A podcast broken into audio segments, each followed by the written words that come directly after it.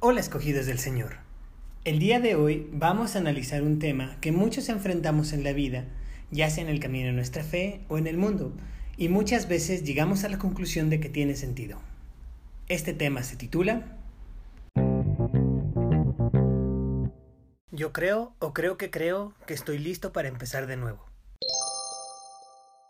En nuestra vida, en nuestro camino, muchas veces vamos a tener que enfrentar la situación de empezar cosas nuevas, ya sea en los cambios en educación, como entrar a una escuela nueva, entrar a la universidad, a una maestría, un doctorado, cambios en la vida como irte a otra ciudad o, o, empezar un nuevo trabajo, iniciar algún nuevo hobby, alguna nueva rutina, pero la novedad siempre es algo que está presente en nuestras vidas y comenzar algo nuevo requiere un procedimiento de reacomodo. Esto quiere decir que todas las cosas que nosotros queremos modificar o que estamos dispuestos a sacrificar van a pasar por una evaluación de nosotros. Un ejemplo podría ser el cambiarse de casa. Cuando uno se cambia de casa, quizá el espacio al que se va es más grande o más pequeño, y puede ser que las cosas que estaban en la casa donde estoy en este momento no quepan en esta casa nueva. O bien esta casa nueva no tenga el estilo de las cosas que yo tengo. O quizá estoy aprovechando la situación para cambiar algunas cosas que yo tenía en esta casa vieja. Y por lo tanto, el empezar de nuevo va a tener que llevar un proceso de reacomodo. ¿Qué es bueno que yo me lleve y qué es bueno que yo deje? ¿Qué es bueno que yo venda o regale? ¿O qué es bueno que yo cambie en, este, en esta nueva etapa? Y si bien algunos cambios nos motivan y nos dan muchísimo gusto y nos dan ganas de hacerlo y lo hacemos muy motivados, la verdad es que la mayoría de los cambios en nuestra vida nos generan conflicto. La mayoría de los cambios que nosotros enfrentamos a veces no son cómodos, son cambios que nos retan, son cambios que nos hacen reevaluar y replantear la situación en la que estamos. Son cambios dolorosos que no queremos enfrentar en algunas ocasiones. Si me cambio de ciudad, quizá no voy a tener la frecuencia que solía tener con mis amigos para salir, para jugar, para compartir. Si me cambio de trabajo, quizá la experiencia que yo tenía en mi otro trabajo no me va a ayudar mucho, quizá un poco, pero puede ser que la actividad sea diferente. Si me cambio de casa, algunas cosas ya no van a estar de acuerdo a esa casa. Esos cambios pueden ser dolorosos. Esos cambios pueden generarnos estrés y esos cambios a veces pueden incluso motivarnos a no realizar los cambios por quedarnos en una comodidad. Y en nuestra vida espiritual Claro que este tipo de situaciones no se quedan atrás. Al contrario, son más dolorosas y son cambios que no queremos realizar. A veces estamos muy sumergidos en el mundo en el que vivimos, en la mentira que creíamos, estamos muy adentro de la concupiscencia que nosotros enfrentábamos, que no queremos que estos cambios sucedan. Y la verdad es que cuando nosotros queremos decidimos o somos llamados a seguir a Cristo, tenemos que entender que somos llamados a una vida nueva. Y esta vida nueva requiere decisiones fuertes y claras. Es como decir un ¿entendiste en lo que te acabas de meter? Y un ejemplo muy claro que podemos encontrar en la palabra es la historia de Jesús y Nicodemo.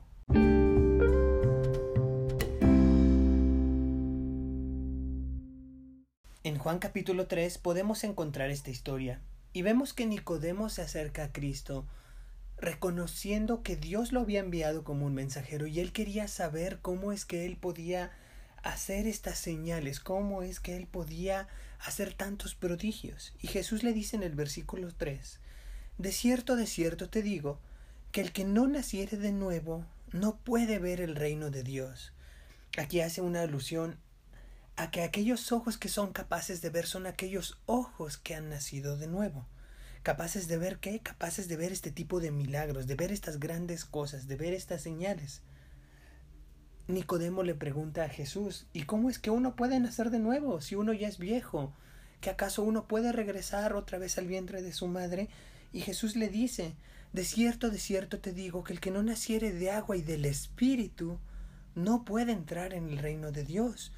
Lo que es nacido de la carne, carne es, y lo que es nacido del espíritu, espíritu es. Por supuesto que se refiere a un nuevo nacer espiritual, se refiere a que renovemos nuestro espíritu, que volvamos a nacer de esa muerte que existió desde el momento en que nosotros decidimos dejar de creer en Dios, en que nosotros decidimos que el hombre era mejor que cualquier cosa, en el momento que decidimos que todo lo que hacíamos lo merecíamos y ese era nuestro propósito en la vida. Pero el nuevo nacimiento espiritual nos hace anhelar las cosas de Dios y dejar las cosas del pasado en el pasado, empezar a renunciar a todas estas cosas que nos hacían mal estas cosas que iban a ser una carga innecesaria para nuestro camino, y dejar esta muerte y separación de Dios en el pasado, porque en el momento en que aceptamos que Jesús es nuestro Salvador, y decidimos dar este paso de fe, renunciar a este viejo caminar, es el momento en el que inicia nuestra salvación. De hecho, en esto consiste el cristianismo. El cristianismo consiste en darle a las personas la posibilidad de iniciar una vida nueva. Pero para esto nos viene una pregunta. ¿Está lista esa persona? ¿Estoy listo yo? ¿Estamos listos para ello? ¿Cuál es mi pase? ¿Qué es lo que me hace creer que yo estoy listo? ¿Qué es lo que me hace creer que si Dios me llama puedo presentarme ante Él? Veamos aquí algunas cosas.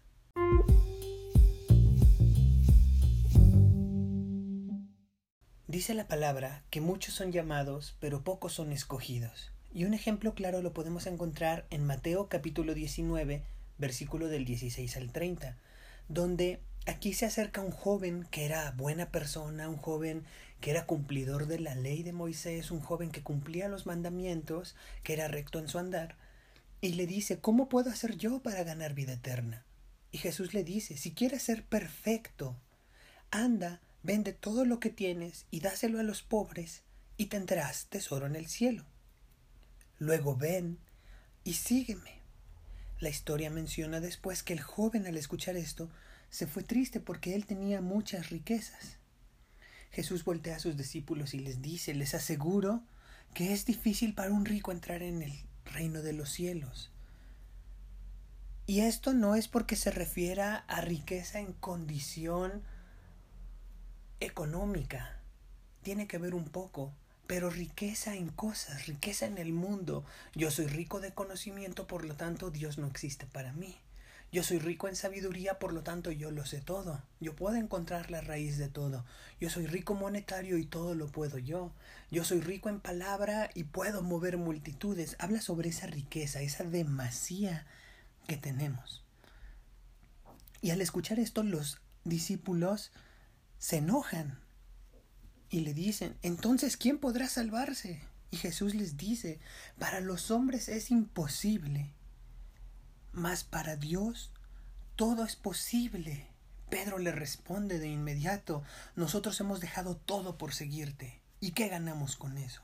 Y Jesús les dice, les aseguro que en la renovación de todas las cosas, cuando el Hijo del Hombre se sienta en su trono glorioso, ustedes que me han seguido se sentarán también en doce tronos para gobernar a las doce tribus de Israel. Y todo aquel que por mi causa haya dejado casas, hermanos, hermanas, padres, madres, hijos o terrenos, recibirá cien veces más y heredará la vida eterna. Y entonces, ¿estoy listo para esto? ¿Estoy listo para esta vida eterna? ¿Estoy listo para estas cien veces más de tesoros por dejar todo? Veamos el caso del joven rico y vemos, él tuvo un encuentro directo con Jesús, directo. Él conocía las leyes, conocía lo que era ser bueno, sabía las cosas buenas, él sabía lo que venía y lo que buscaba era la vida eterna mas no estaba preparado, porque estar listo, a pesar de conocer el Evangelio, a pesar de conocer a, a, Cristo, a pesar de escuchar el mensaje y sentarse y escuchar las bienaventuranzas en todo momento, a pesar de todo ello, requiere querer tomar este cambio radical en nuestras vidas. Y este cambio radical es algo que revoluciona nuestra vida completamente. Es algo que necesitamos estar listos para hacer, que necesitamos conocer de qué trata. Habíamos dicho un ¿estás seguro en lo que te estás metiendo? ¿Estás seguro que conoces lo que cuesta hacer este cambio? Porque este cambio es como caminar en un camino diferente, como si el camino se partiera de repente hacia dos direcciones y empezar el camino cerquita uno del otro y poco a poco se fuera alejando el uno del otro hacia direcciones completamente opuestas, como si fuéramos a decidir en algún momento en es este camino o me regreso y voy al otro camino. Porque a veces queremos caminar con los dos pies en los dos caminos y empieza a abrirse este camino y mi pie izquierdo va para la izquierda, mi pie derecho va para la derecha, llega un momento en que hago un split completo con las piernas y ya no puedo seguir en uno de los dos caminos. Es momento de decidir qué camino es el que yo estoy decidiendo tomar. Estoy tomando el camino radical que me exige mi vida, el que pone a Dios por sobre todo como mandamiento. ¿Amaré más a Dios? O me amo más a mí mismo? ¿Amaré más a Dios o amo más a mi trabajo? ¿O amo más a mi dinero? ¿O amo más a mi pareja? ¿O amo más los vicios? ¿O amo más el mundo? ¿Amo más el placer? ¿Amo más la televisión? ¿Amo más los videojuegos? ¿Amo más las fiestas? ¿Vale más Dios o vale más este mundo? Por eso tenemos que estar seguros que este cambio radical somos capaces de tomarlo y que estamos listos para tomarlo. No es un camino sencillo, no es un camino que cualquiera puede tomar, no es un camino en el que yo voy y estoy en las dos vías, no hay senda neutra. O caminamos en la senda de Dios o caminamos en la senda del mundo. Si nosotros caminamos con los dos pies en ambas sendas empezamos a sentir que no existe salvación, que la salvación se puede perder. Y la salvación es algo que recibimos por gracia, la salvación no se pierde. Tal vez se pueda opacar ante nuestros ojos porque nosotros los tapamos con nuestros fallos. Pero el Espíritu Santo que mora en nosotros nos revela esos fallos y nos dice, cambia la actitud. Cuando nosotros tenemos ese sentir de, esto que estoy haciendo no está bien. Clic, hay algo que está fallando en mí. Podemos saber que nosotros estamos en esta preparación y estamos listos para seguir este camino. Pero tenemos que entender que mientras más nos acerquemos a nuestro destino, más vale que estemos seguros y más seguros de que queremos estar en este destino. Nosotros fuimos sellados por el Espíritu de la promesa para que nunca tengamos que cuestionar la salvación sí va a ser difícil. Sí vamos a tener momentos de dudas, sí vamos a tener momentos de temores, sí vamos a tener momentos donde sentimos que se apaga nuestra fe. Pero esto es un sentir, no es la realidad. Tal vez vivamos mucho tiempo con pecados constantes, tal vez fallemos constantemente en lo mismo. Pero el Espíritu Santo es esa pequeña voz, ese pequeño sentir que nos dice, ¿Qué de esto que estoy haciendo no es bueno para mi vida? Esto no significa ser santurrones, dice la misma palabra, que si alguien dice que no tiene pecados, estaría mintiendo y eso ya sería un pecado. Todos pecamos de muchas maneras, es nuestra naturaleza, pero eso no significa que Dios nos deje de amar, eso no significa que caminando en la salvación perdamos la salvación. ¿Y cómo estoy listo? Cuando me doy cuenta de que antes no me pesaba el pecado, vivía una vida pecaminosa, una vida llena de fallos y la sentía como una vida normal. No había una lucha por estas cosas, las creía como verdades. Pero cuando tú estás listo, empieza a ver dentro de ti este sentir de alejarse del pecado, de esto no me es tan bueno, esto otra vez volví a fallar. Me estoy dando cuenta que otra vez el enojo hacia mi padre está regresando. Que ese compañero con el que tuve una rencilla hace muchos de años estoy lleno de ira todavía. Pero yo no quiero tener esta ira, yo no quiero tener este mal sentir dentro de mí. Empieza una lucha contra estas cosas. Quizá antes te enojabas en un restaurante y azotabas las cosas y hacías notar que la persona no sabía hacer su trabajo y ahora te refrenas y dices, esto no es correcto, quizá no lo está haciendo bien, déjame le digo cómo podría hacerlo mejor. O déjame tener un poco de empatía y entender qué situación puede estar pasando. cuando tú estás listo, te dueles por comprobar que aún hay fallos en ti porque tú quisieras ser perfecto, pero no lo eres. Te lamentas cuando caes en la influencia de los fallos, cuando caes en la influencia del mundo. Te lamentas porque empiezas a ver que las cosas del mundo no son tan buenas como parecen, no son tan buenas como el mundo lo, lo, lo pinta. Porque el mundo es de la carne y la carne es contra el espíritu y el espíritu es contra la carne. No se entienden, no se comprenden. El que está listo puede ver lo indigno de su propia persona, pero confía plenamente en Jesús y en que su obra fue suficiente para cambiarlo, y confía en que va a cambiar, y confía en que va a ser diferente, y confía que estos dolores no van a estar, y que poco a poco esas cosas van a empezar a salir, que estas cosas que están dentro de nosotros que nos hacen tanto daño van a alejarse, que estas cargas se van a aligerar y que nosotros podremos caminar con libertad y con ligereza, sabiendo que vamos hacia un buen futuro. Sabemos que vamos a esos grandes planes que Dios nos tiene preparados. Pero si tú lo crees, si tú crees que estás listo, pero no estás seguro de que estás listo, es momento de resolverlo. Resuélvelo hoy mismo. Esto no es entre tú y el mundo, esto no es entre tú y tus amigos, no es entre tú y otros creyentes, no es entre tú y alguien más, es entre tú y Dios. A nadie le importa, a nadie le importa qué resultado haya. Solo a ti, tú eres el único que puede determinar lo que será tu relación eterna con Dios. Es cuestión de hacer una pequeña oración. Padre, me entrego de una manera nueva y quiero estar seguro. Si sabes que no has nacido de nuevo o si no estás seguro, resuélvelo ahora mismo. Vamos a hacer una oración. Padre Celestial, gracias por hacer tu palabra clara y sencilla. Te pedimos que tu Espíritu Santo nos dé la convicción y que dé la convicción a cada persona que aún no ha nacido de nuevo. Dales la convicción, no del pecado, Señor, sino de comprender y querer cambiar su destino. Te pedimos que les des el don de la vida eterna.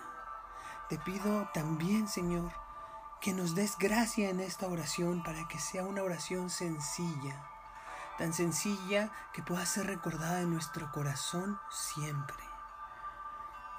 Padre Celestial, hoy quiero estar seguro de mi relación contigo. Hoy te pido en mi corazón contrito que produzcas esta nueva vida y que hagas que mi corazón acepte ser sellado como uno de tus hijos. Dame las habilidades, la sabiduría y facúltame en la vida que me llamaste a seguir Confiaré en ti día a día, Señor. Dame la fuerza para seguir tu camino. Yo sé que si flaqueo que fallo me perdonarás, pero nunca me desecharás. Nunca me harás a un lado porque estoy seguro en ti por la eternidad. En el nombre de Jesucristo. Y si tú has fallado, si tú has caído, continuamente en los mismos fallos, en los mismos pecados, si tú sientes que tu fe no está fuerte o si tú sientes que en algún momento has perdido la salvación, dile al Señor, perdóname, perdóname en mi desidia espiritual, perdóname por mentirte y perdóname por tratar de impresionarte, por tratar de decirte que hago las cosas bien, pues en mi corazón que llevo una vida pecaminosa y quiero hacer una entrega absoluta de mi vida otra vez. Quiero llevar una vida que te dé gozo y quiero que me permitas compartir este mensaje a otros. Señor, te pido que me muestres tu gloria y que me sigas guiando en este camino. Te pido que abras mi corazón, que abras mi espíritu, Señor.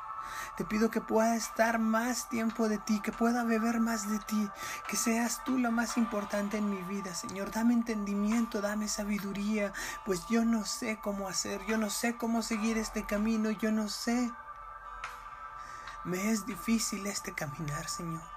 Me es difícil entender. Me es difícil renunciar a las cosas, pues soy rico en muchas, Señor. Dame sabiduría, Señor. Guíame. Haz eso que para mí es imposible, haz lo posible, llévame a tu bendición, Señor. Muéstrame tus caminos y tus sendas, Señor, te lo pido. Yo quiero verte, quiero estar contigo. Te agradezco, Señor, por tanto amor, porque nunca nos abandonas y te agradezco, Señor, porque nos das convicción de que tú eres fiel y de que tú estás con nosotros en todo momento. Te lo pido en el poderoso nombre de tu Hijo Jesús. Amen.